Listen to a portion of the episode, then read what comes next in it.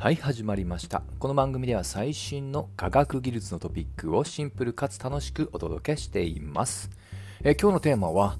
あの、えー、世界的なスターも支援した小惑星プロジェクトでやっとカプセル開封と題してお届けします。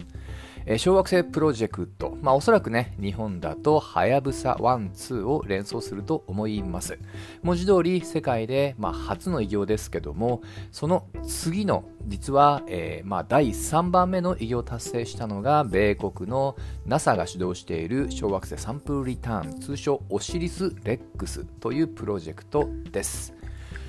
えー、大体距離にして、まあ、火星付近の、ね、ところにある、まあ、ベンヌという小惑星をターゲットにして、えー、2023年の大体ね、秋ぐらいにね、えー、無事、大体往復がですね、60、確か5億キロメートルぐらいね、えー、確かかかったと聞いてますけども、無事帰還しました。はい。もう今からなので、もう半年近く経ちますと。はい。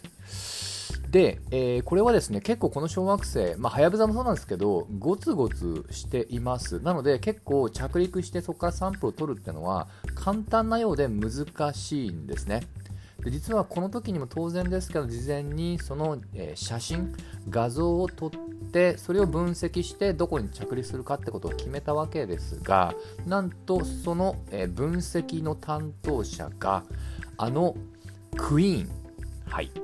あのバンドのクイーンですよ。クイーンのギタリストのブライアン・メイさんも関わってたってことが実は期間の後になって、まあ、発覚したと。個人的には、ね、全く知らなかったのでびっくりしました。えこのもともとブライアン・メイさんは宇宙物理学者としても、まあ、活動していたってことなので決して本当は驚きじゃないんですがそもそもその経歴って何なのよと。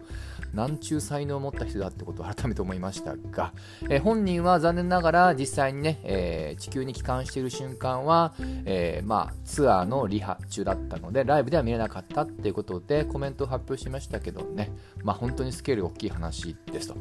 で、肝心の、えー、帰還したので、当然中身の分析っていうところの期待が高まるんですけども、実はね、思いもかけぬハプニングが起こりました。なんとそのカプセルの蓋が開かないというね、えー、初め聞いた時ねフェイクニュースだと思ったんですけど本当でした。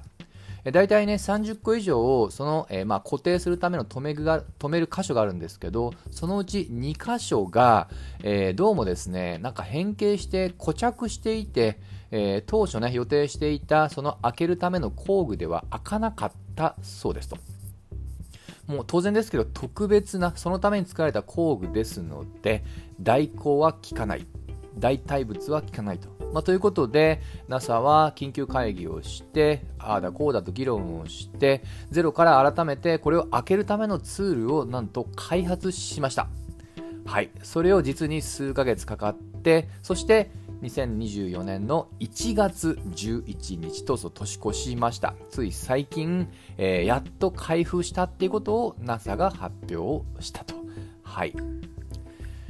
まあね、あくまで開封しただけですので、え、サンプルの分析っていうのはこれからです。まあ、ただね、え、結構期待値が高いのは、はやぶさ2が持ってきたのはざっくり 5g だったんですね。まあ、それをね、えー、まあ、手を挙げた研究者で、ま、分けていくわけですけど、今回なんと 250g 以上もあるっていうことが事前の計測で分かっているので、え相当ね、え豊かな分析ができるんだろうと思います。はい。あともう一つね、ちょっと若干余談ですけど、今回このベンヌがサンプルの採取に選ばれた理由の一つは、実は我々が確認している天体の中で、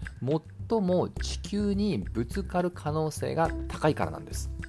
具体的には、えー、2182年にその衝突確率2700分の1。はい。一見低く見えますけど当然ぶつかったらね、もう半端ない打撃,、まあ、打撃ですので決してこれは低いとは言えないと、まあ、そういう体験もあってベンヌが選ばれたってことですね、まあ、もっと言うとはやぶさ1、2もそういった小惑星の調査つまり衝突回避のための調査ってものも目的に含まれていました。まあ、ショート自体はね、まだまだね、100年以上先の可能性があるっていうだけの話ですけども、まずは目先として、このやっとね、えー、空いたこのサンプルから何が飛び出してくるのかね、ぜひ吉報を待ちたいと思います。といったところで今回はここまで。また次回一緒に楽しみましょう。